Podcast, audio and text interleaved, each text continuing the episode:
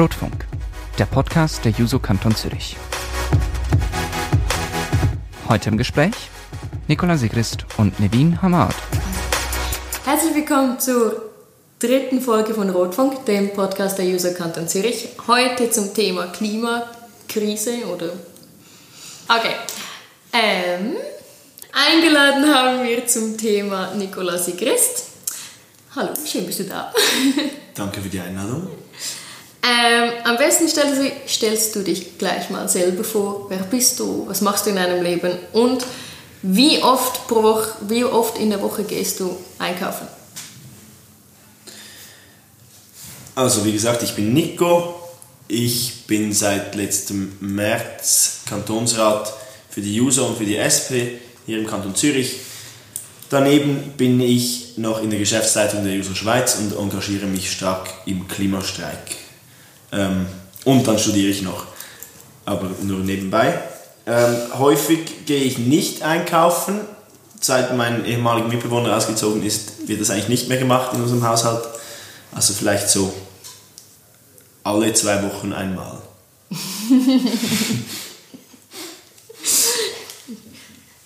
Gut, dann beginnen wir gleich mal.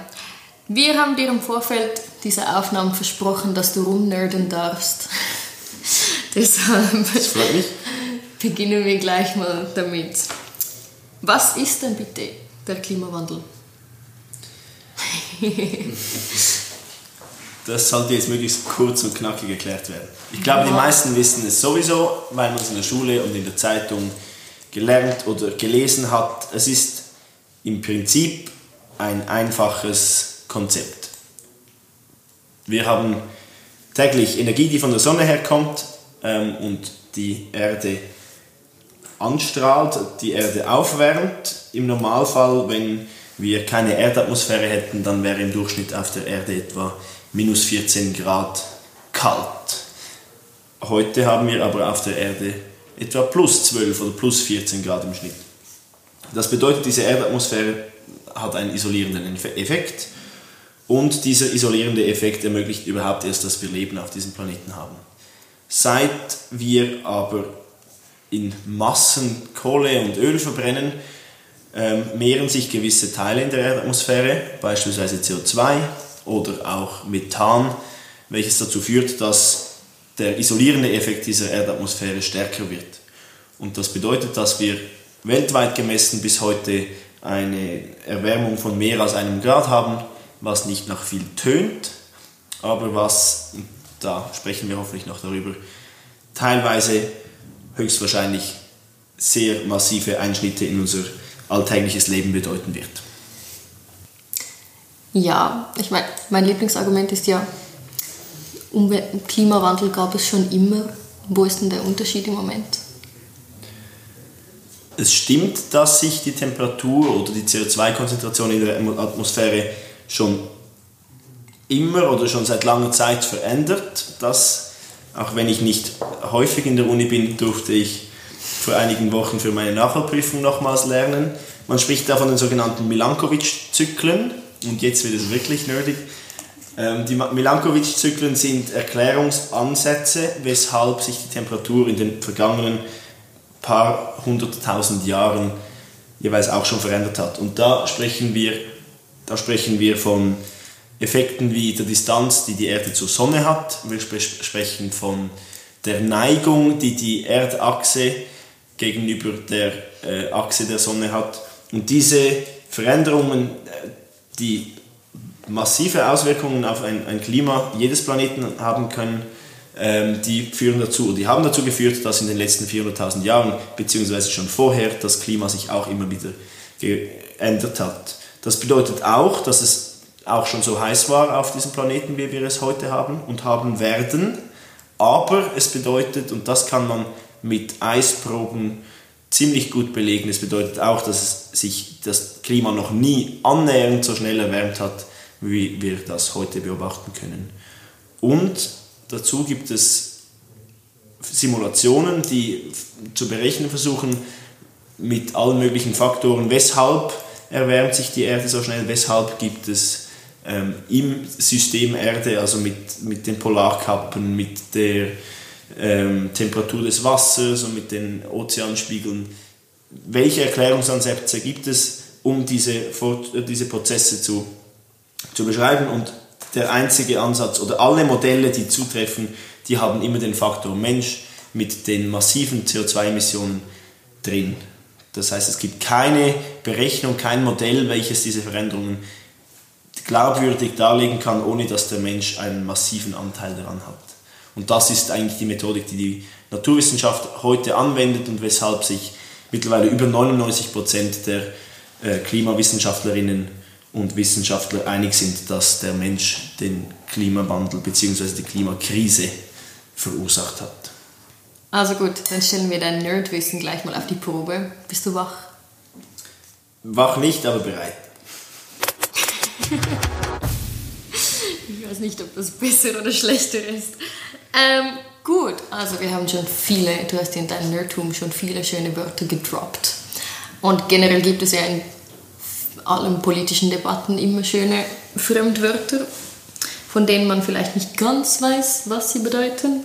Und deswegen spielen wir jetzt ein super cooles Spiel. Das heißt 10 in 10. Was einfach bedeutet, wir haben 10 Begriffe für dich und pro Begriff hast du 5 Sekunden, um zu überlegen. Und dann musst du die Begriffe in 10 Sekunden erklären. Mhm.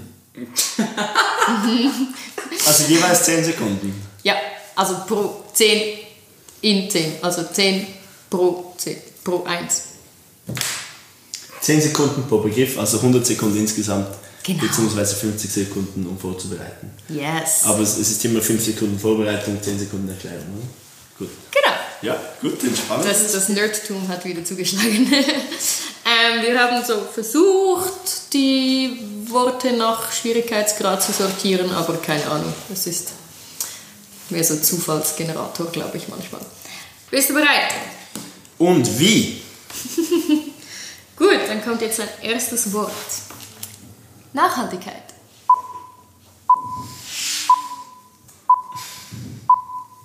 Bei der Nachhaltigkeit geht es darum, dass man nicht nur an die eigene Generation denkt, sondern auch an zukünftige, sowie auch im wirtschaftlichen beispielsweise. Es gibt auch die ökonomische Nachhaltigkeit. Bisschen okay, zu lang. Mega schlimm. Nicht mega schlimm. Okay. Gut, nächstes Wort. Klimanotstand.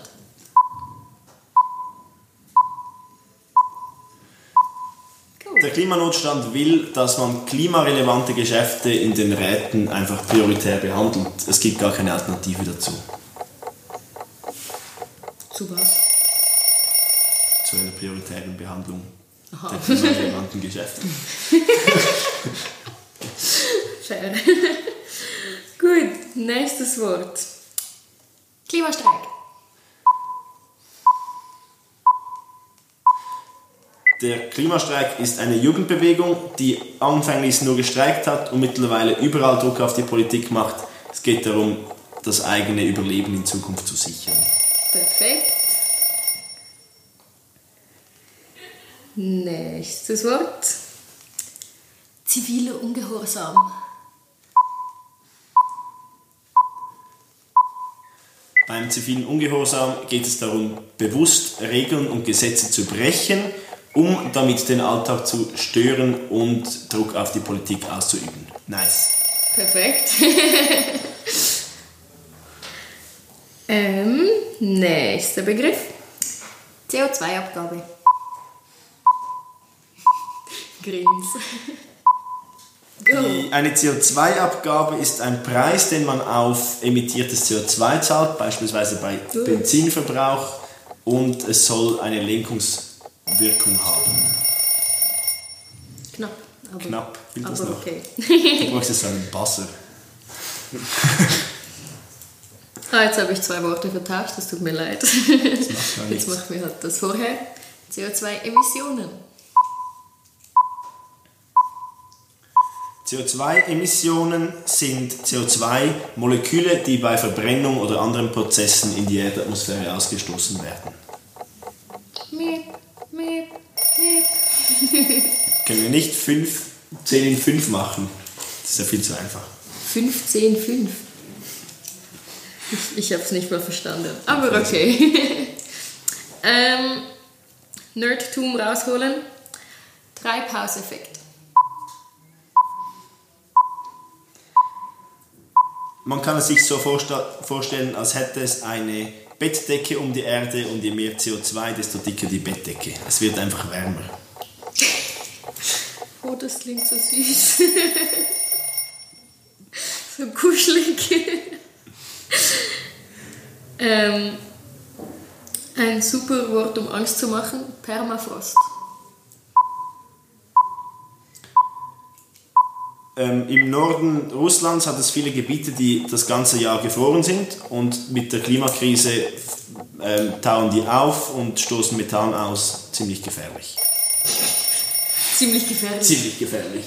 Ist böse. ich weiß nicht, ob man das versteht, ob man diese. Ich gehe von einem ziemlich hohen Grundwissen aus, glaube ich, mit diesen Erklärungen. Es klingt vor allem so, als würde das, als würde das Eis dann das Gas ausstoßen. Ja, das ist wohl, ja, toll. Aber es ist nicht so wichtig. es ist einfach gefährlich. Es ist macht gefährlich. einfach Angst. Wir müssen die Klimakrise stoppen, dann ist das auch kein Problem mehr. Gut. Zweitletztes Wort. Kippeffekt. Ja, ähm, es gibt Prozesse wie beispielsweise das Schmelzen des Nordpols und die lösen sich aus, wenn sich das Klima erhitzt und treiben dann die ganze Klimakrise wieder voran. Entschuldigung, fertig. Egal. Egal. Also, letztes Wort aus Aktualität. Amazonasbrand.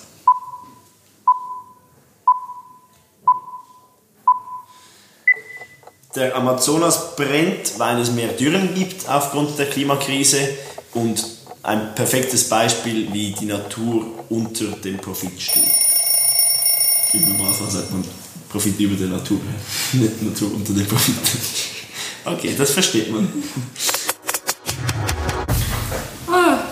Ich gebe zu, ich glaube, du hattest die kompliziertesten Worte bisher. Das freut mich, das freut mich. Außerordentlich. ist das eine Ehre. Gut. Gut, kommen wir zur Politik oder mal zur aktuellen Lage. Die Gefahr des Klimawandels ist ja glücklicherweise bei Klimakrise. Die Gefahr der Klimakrise ist ja glücklicherweise bei den meisten nicht mehr wirklich umstritten. Zumindest war das noch 2015 so. Bei den USA sieht ja jetzt vielleicht, also sieht ja jetzt etwas anders aus. Damals wurde, damals entstand dann das Pariser Klimaabkommen. Was ist das? ja, dieses Abkommen. Das Pariser Klimaabkommen war punkto Klimaschutz oder Klimakrise ein globaler Durchbruch. Und zwar hat man eigentlich während 20 Jahren darauf hingearbeitet oder sogar noch mehr, dass es ein Abkommen gibt, welches die meisten Staaten weltweit unterschreiben und welches gemeinsame Ziele vorgibt, wie man mit der Klimakrise umgehen will. Kurz gesagt steht im Pariser Klimaabkommen einfach, dass man sich auf deutlich unter 2 Grad Celsius Erderwärmung begrenzen will und dass einige Maßnahmen getroffen werden, um auch das 1,5 Grad Celsius Ziel zu erreichen. Ähm, das wurde von den allermeisten Staaten unterschrieben spannenderweise ursprünglich von Costa Rica oder Nicaragua nicht, weil sie fanden, es ging zu wenig weit. Ich glaube Nicaragua. Bin Nicaragua. nicht ganz sicher. Gut möglich, dass es Nicaragua ist. Ähm, und es wird in der Klimadebatte häufig genannt. Das ist so das Nonplusultra. Der Bundesrat bezieht sich darauf. Trump bzw. seine Regierung ist aus dem Klimaabkommen ausgestiegen oder hat das zumindest vor. Ähm, die FDP bezieht sich darauf und die SP auch und die Grünen auch. Es gibt tausend verschiedene Möglichkeiten, das zu interpretieren. Ähm, und ich glaube, die meisten Interpretationen davon sind zu gemäßigt. Vielleicht einfach etwas dazu, was häufig auch untergeht. Das 2 Grad oder das 1,5 Grad Ziel, das sind keine wissenschaftlichen Ziele. Vor allem das 2 Grad nicht, 2 Grad Ziel nicht. Es ist nämlich einfach ein Kompromiss zwischen dem, was die Staaten und die Wirtschaft bereit ist zu tun und dem, was man sich bewusst ist, dass die Konsequenzen sein werden. Das heißt, wären die Konsequenzen von Anfang an dramatischer beschrieben worden, wäre das Ziel vermutlich stärker bei 1,5 Grad Celsius gelegen. Jetzt liegt es halt bei, zwei, bei deutlich unter 2 Grad Celsius. Ähm, wissenschaftlich ist es aber nicht. Es ist ein politisches Abkommen, es ist eine politische Zahl. Und vielleicht noch ganz kurz, wie funktioniert das Ganze? Im Pariser Klimaabkommen gibt es keine Bestrafungsmaßnahmen. Die Staaten müssen einfach innerhalb von vier Jahren, glaube ich, das ist jetzt im Herbst 19, ähm, in New York müssen sie einen Plan vorlegen, wie sie ihre selbst gesteckten Ziele erreichen wollen. Der Bundesrat hat diese glücklicherweise gerade erst verschärft, wenn auch nicht annähernd genug. Und dann wird im Staatenbund besprochen, reicht das, ähm, um die Ziele zu erreichen? Vermutlich, ähm, nein, sicherlich wird es nicht reichen. Ähm, aber es ist zumindest mal ein Anfang, wo international verschiedene Staaten zusammenkommen und sich überlegen, welche Ziele will man erreichen und wie können diese Zielsetzungen ungefähr aussehen. Also wenn man bei diesen zwei Grad, bei dieser 2-Grad-Grenze ist, welche Konsequenzen nimmt man denn da wahrscheinlich in Kauf?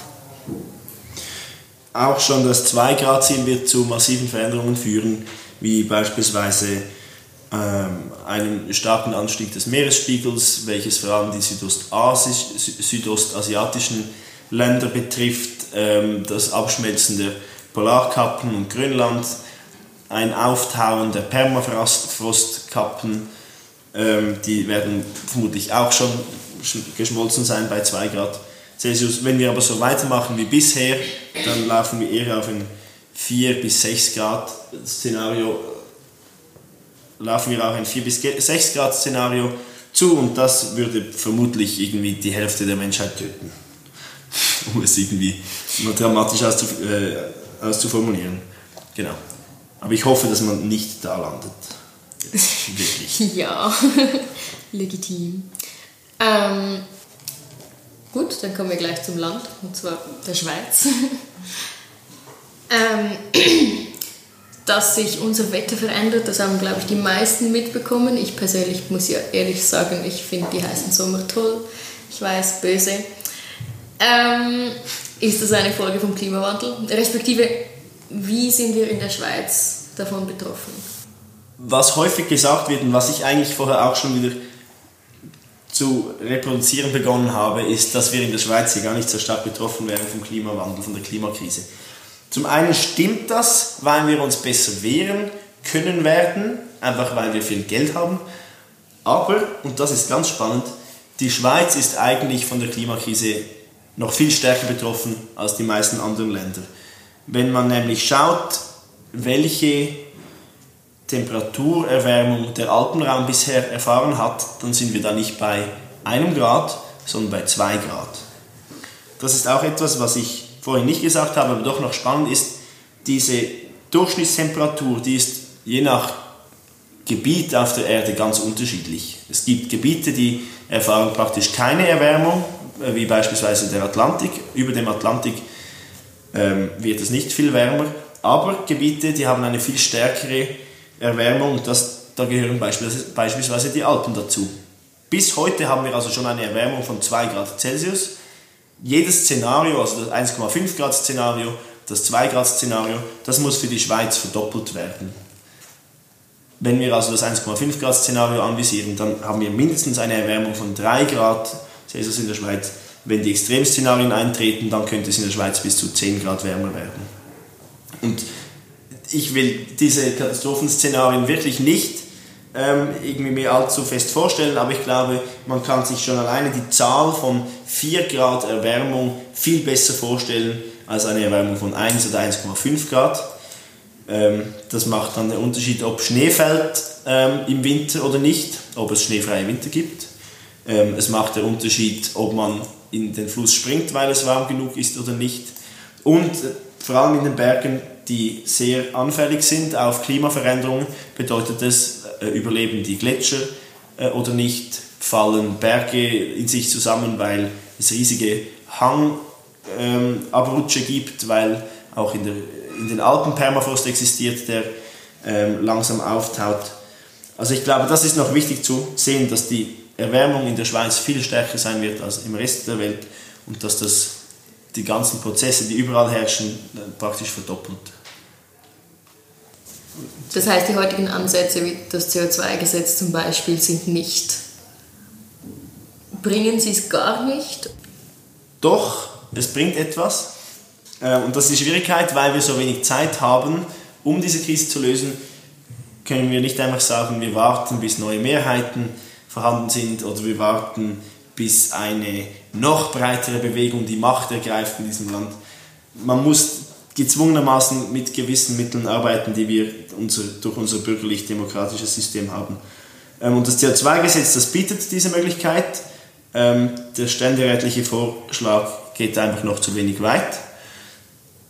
Drei Punkte, die er mindestens reinnehmen müsste, wären zum einen konkrete Maßnahmen für den Bankenplatz Schweiz, der etwa 22 mal so viel CO2-Emissionen finanziert, wie die Schweiz selber hat. Da braucht es einfach ein Verbot von fossilen Investitionen und, und gute Maßnahmen, um diese Finanzflüsse entweder ganz zu stoppen oder sinnvoll umzulenken. Das zweite ist die CO2-Abgabe auch auf Treibstoffe, also auf Benzin oder auf Diesel. Die muss sofort kommen und in einer entsprechenden Höhe sein. Natürlich sozial ausgestaltet, sodass es einen umverteilenden Effekt hat zu dem, zu, zum Großteil der Bevölkerung, aber trotzdem braucht es das auch jetzt schon im Gesetz. Der Ständerat will das erst einige Jahre später einführen. Und der dritte Punkt ist, dass es in diesem CO2-Gesetz schon Ansätze drin haben muss, wie der Staat ein, ein massives Investitionsprogramm starten will, um die Heizungen zu ersetzen, um die Häuser zu sanieren, um gewisse Infrastrukturen auszubauen, die heute nicht vorhanden sind, wie beispielsweise beim öffentlichen Verkehr. Und das fehlt einfach komplett. Gut. Aber auch, also das muss man schon sagen, auch dann wird es nicht reichen, sondern es ist dann ein erster, erster Schritt und wir können von dem aus dann trotzdem noch versuchen, die bürgerliche Ordnung zu brechen. Also gut, genug Pessimismus. Was müssen wir denn tun? Was tun, wie schon Genosse Lenin sagte. Wenn du es so formulieren willst. okay, was können wir tun, ist die Frage. Ähm, was müssen wir, was wa wollen wir? Was müssen wir, was wollen wir, das stimmt. Ich glaube, hier ist der richtige Moment, um ganz kurz eine höhere Flughöhe einzunehmen, nämlich den Blick auf, auf systematische Zwänge. Und zwar ist es ja häufig so, dass gesagt wird, ja, es braucht einfach ein paar Gesetze und dann können wir dieses Problem lösen. Das muss einfach international koordiniert werden und es braucht dann ein Pariser Klimaabkommen, das umgesetzt wird und dann können wir dieses Problem schon lösen, auch wenn es noch so groß ist. Und ich glaube, hier machen die meisten einen Denkfehler, sind entweder zu naiv oder wollen es, wollen es einfach nicht zugeben, denn wir haben ein großes Problem mit unserem Wirtschaftssystem generell. Ähm, wenn von System Change, not Climate Change gesprochen wird, ähm, also der Parole, die an den Demonstrationen auch skandiert werden, dann geht es ums Wirtschaftssystem. Unser Wirtschaftssystem, der Kapitalismus, der profitgetrieben ist und auf privatem Eigentum basiert, der hat einen großen Teil dieses Problem erst verursacht. Während nämlich durch dieses Wirtschaftssystem zumindest im Westen ein großer Wohlstand ähm, erarbeitet werden konnte oder während der technologische Fortschritt zumindest ähm, sehr groß war, ähm, ist unsere Wirtschaft enorm gewachsen und unser Ressourcenverbrauch ähm, parallel dazu ebenso. Die GLP, wenn sie jetzt erstarkt wird, ständig sagen und auch die FDP, gut, wir brauchen einfach gewisse Gesetze, wie ich das gesagt habe, Rahmenbedingungen und dann wird der technologische Fortschritt dieses Problem lösen und der Kapitalismus ist dafür eigentlich das beste Wirtschaftssystem, weil es belohnt innovative Lösungen, es, es belohnt ähm, flexible Anpassungen an, an diese Krise. Hier gibt es einfach ein fundamentales Problem in unserem Wirtschaftssystem. Und zwar, dass das Wirtschaftssystem darauf basiert, dass es gewisse Leistungen nicht bezahlen muss. Zwei ganz bekannte Leistungen sind zum einen die Arbeit der Frauen. Deshalb sind 500.000 Frauen und solidarische Männer im Juni auf die Straße am Frauenstreik. Und das Zweite, das ist die Natur. Unser Wirtschaftssystem braucht also eine Natur, welche, welches sie nutzen kann, welches, welches das Wirtschaftssystem nutzen kann, um Profite zu generieren. Machen wir ein Beispiel. Und hier können wir den Amazonas, Amazonas, hier können wir den Amazonas wieder nennen. Ein Unternehmen, welches Soja herstellt, ein, ein Großbauer, der Soja anpflanzt und den nach Europa verkauft, der ist darauf angewiesen, dass er nichts bezahlen muss für die Nutzung der Erde. Ihm gehört das Land, er hat das vielleicht irgendwann gekauft, wenn es nicht äh, von den indigenen Völkern enteignet hat. Ähm, und wenn ihm das gehört, dann muss er dieses Land einfach nutzen können. Egal, was er dabei für Emissionen verursacht, was er dabei für Nährstoffe aus dem Boden zieht, ob er dabei äh, Wälder roden muss, er kann damit machen, was er will. Während er aber beispielsweise Wälder rodet, nimmt er einen CO2-Speicher weg, auf den der Rest der Welt eigentlich angewiesen wäre. Das heißt, er macht etwas, worauf alle angewiesen sind und worauf alle indirekt ein Recht haben und nutzt es für den eigenen Profit. Das macht Sinn aus seiner Perspektive, das zu machen und es macht auch Sinn aus der Perspektive des Wirtschaftssystems, aber es führt einfach dazu, dass die Natur automatisch nicht wertgeschätzt wird. Beim CO2 ist es genau, genau das Gleiche. Wenn, wenn ich heute ein Geschäft mache, in dem ich beispielsweise Kohle abbaue und diese verkaufe, dann muss ich nichts dafür bezahlen, dass ich, dass ich äh, dem Klima einen Schaden antue. Und wenn ich dafür zahlen müsste, wenn also die Kosten, die externen Kosten und man sagt da internalisiert, also in die Rechnung reingenommen würden, dann würde das ganze System zusammenbrechen, weil zu viele Leistungen bezahlt werden müssten. Ähm, das ist auch das, was, und hier geht es zurück, zurück zum anderen Thema, das ist auch das, was bei der Care-Thematik nicht möglich sein wird. Man wird nicht die ganze Care-Arbeit zahlen können, sonst bricht das Wirtschaftssystem zusammen. Um das abzuschließen, wenn wir aus der Klimakrise lösen wollen, stehen wir mit unserem Wirtschaftssystem, dem Kapitalismus, in einem direkten Widerspruch ähm, dazu. Der Kapitalismus wird diese Leistungen, diese Ressourcen, diese natürlichen Ressourcen nicht bezahlen können und wird sich deshalb auch dagegen sträuben, dass wir dem einen entsprechenden Preis geben. Genau, so viel dazu. Ähm, Vielleicht noch ein ganz kurzer kleiner Punkt, der auch ins Wirtschaftssystem reinspielt, den ich, der auch ins Wirtschaftssystem reinspielt. Unser System ist ebenfalls auf Wachstum angewiesen, neben dem, was ich schon skizziert habe. Und ohne Wachstum kann, kann unser Wirtschaftssystem eigentlich nicht überleben, auch wenn es TheoretikerInnen gibt, die von einem theoretischen Postwachstumskapitalismus sprechen ähm, zeigt uns die marxistische Analyse, dass das nicht möglich ist. Wenn das Wirtschaftssystem nicht weiter wachsen kann, dann kann auch kein Profit abgeschöpft werden, der in die Taschen einiger weniger geht. Und schaut man die CO2-Emissionen in Korrelation, also in Verbindung mit dem Wirtschaftswachstum an, dann sieht man, dass global gesehen diese, diese Koppelung zwischen CO2-Emissionen und Wirtschaftswachstum praktisch 100% ist. Also während den nächsten 50 Jahren ist das CO2 genauso gestiegen wie das Wirtschaftswachstum. Und wenn wir selbst 2050, nicht mal 2030, als Netto-Null-Ziel erreichen wollten, dann müsste sich diese Koppelung, die müsste völlig aufgelöst werden und was bisher 100% Koppelung wäre, müsste in Zukunft 100% Entkoppelung sein. Ähm, mag möglich sein in Augen gewisser TheoretikerInnen. Ich habe aber noch nicht annähernd ein Konzept gesehen, das mir das irgendwie glaubhaft erklären soll. Also wir haben diese beiden Probleme. Zum einen, dass natürliche Ressourcen nicht bezahlt werden im Kapitalismus und zweitens, dass der Kapitalismus auf Wachstum angewiesen ist und dieses Wachstum auch mehr Ressourcenverschleiß mit sich führt. Diese beiden Widersprüche, denen stehen wir entgegen, wenn wir die Klimakrise lösen wollen.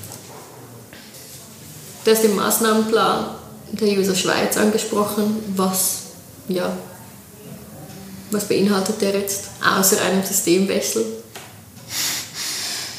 Er Der Systemwechsel ist, Systemwechsel. ist sehr wichtig. Also der Systemwechsel ist sehr wichtig und dass man diese grundsätzliche Analyse anerkennt.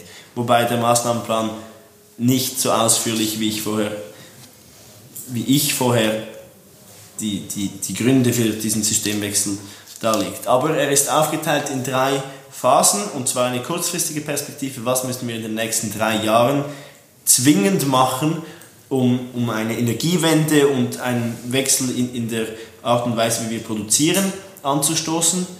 Dann gibt es eine zweite Phase, was muss bis 2030 erreicht werden. Und dann eine dritte Phase, was müssen wir ändern, um eine nachhaltige und eine solidarische Gesellschaft überhaupt zu ermöglichen auf langfristige Sicht. Ähm, ich picke aus diesen 45 Forderungen nur einige wenige raus. In, in der ersten Phase, in dieser kurz, kurzfristigsten Perspektive, wenn wir schauen, was muss jetzt möglichst bald geschehen, was muss in den nächsten drei Jahren umgesetzt werden, haben wir verschiedenste Forderungen. Eine davon ist ganz klar, wir müssen die neuen erneuerbaren Energien sehr stark ausbauen. Dazu gehören neben der Photovoltaik beispielsweise die Windenergie, die Geothermie, also dass man die Erdwärme nutzt. Es gibt andere Technologien wie das Nutzen von dem, der Luftwärme oder Wärme, welche im See gespeichert sind. Und da braucht es ein großes Investitionspaket, da können wir nicht auf den Markt setzen, sondern müssen einige Milliarden in die Hand nehmen.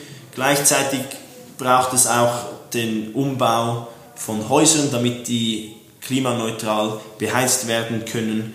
Ähm, es braucht auch schon in der kurzfristigen Perspektive Maßnahmen, was den Verkehr anbetrifft, dass wir viel weniger dem Auto unterwegs sein müssen. Das heißt, die Alternativen sehr schnell ausbauen, wie den ÖV, wie Zugstrecken im Regionalnetz und diese auch allen zugänglich machen.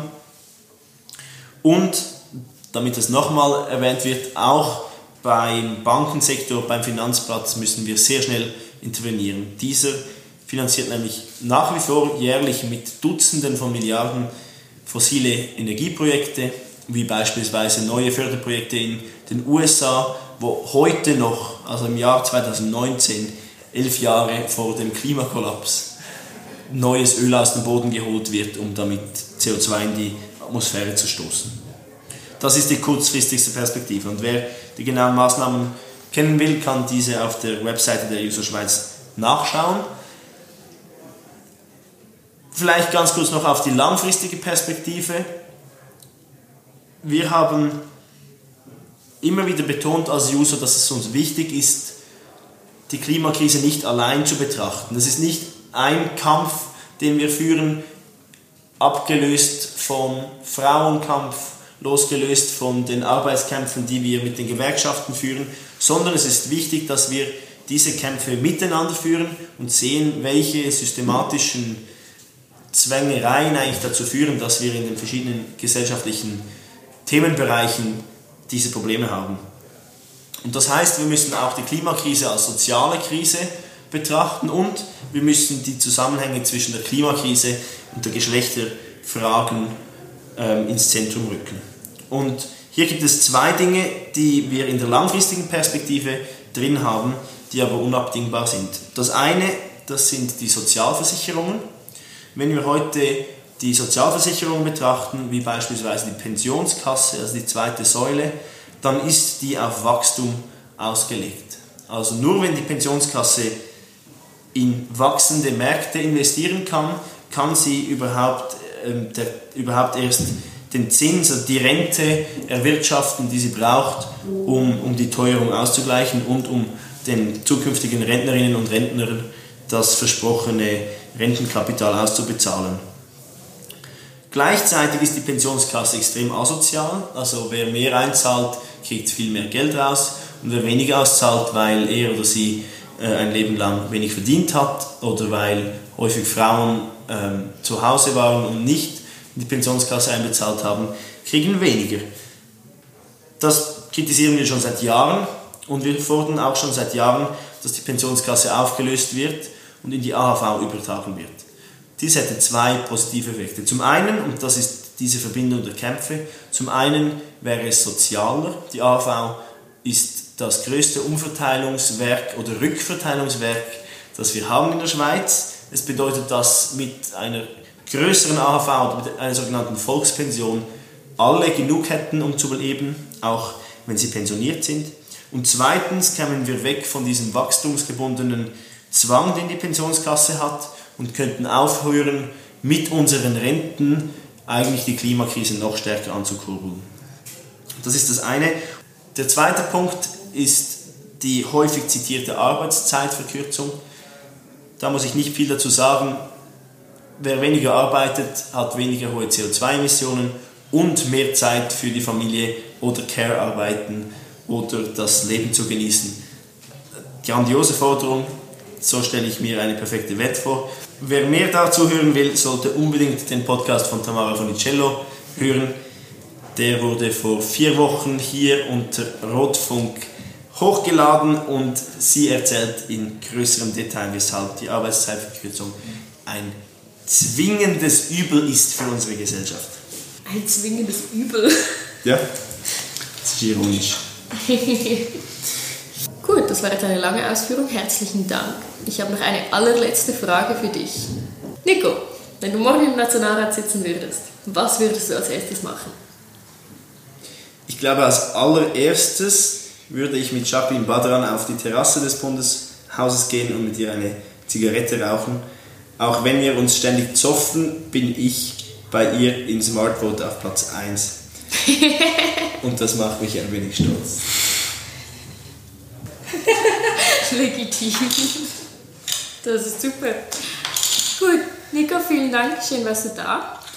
Danke euch, viel Spaß beim Zusammenschneiden.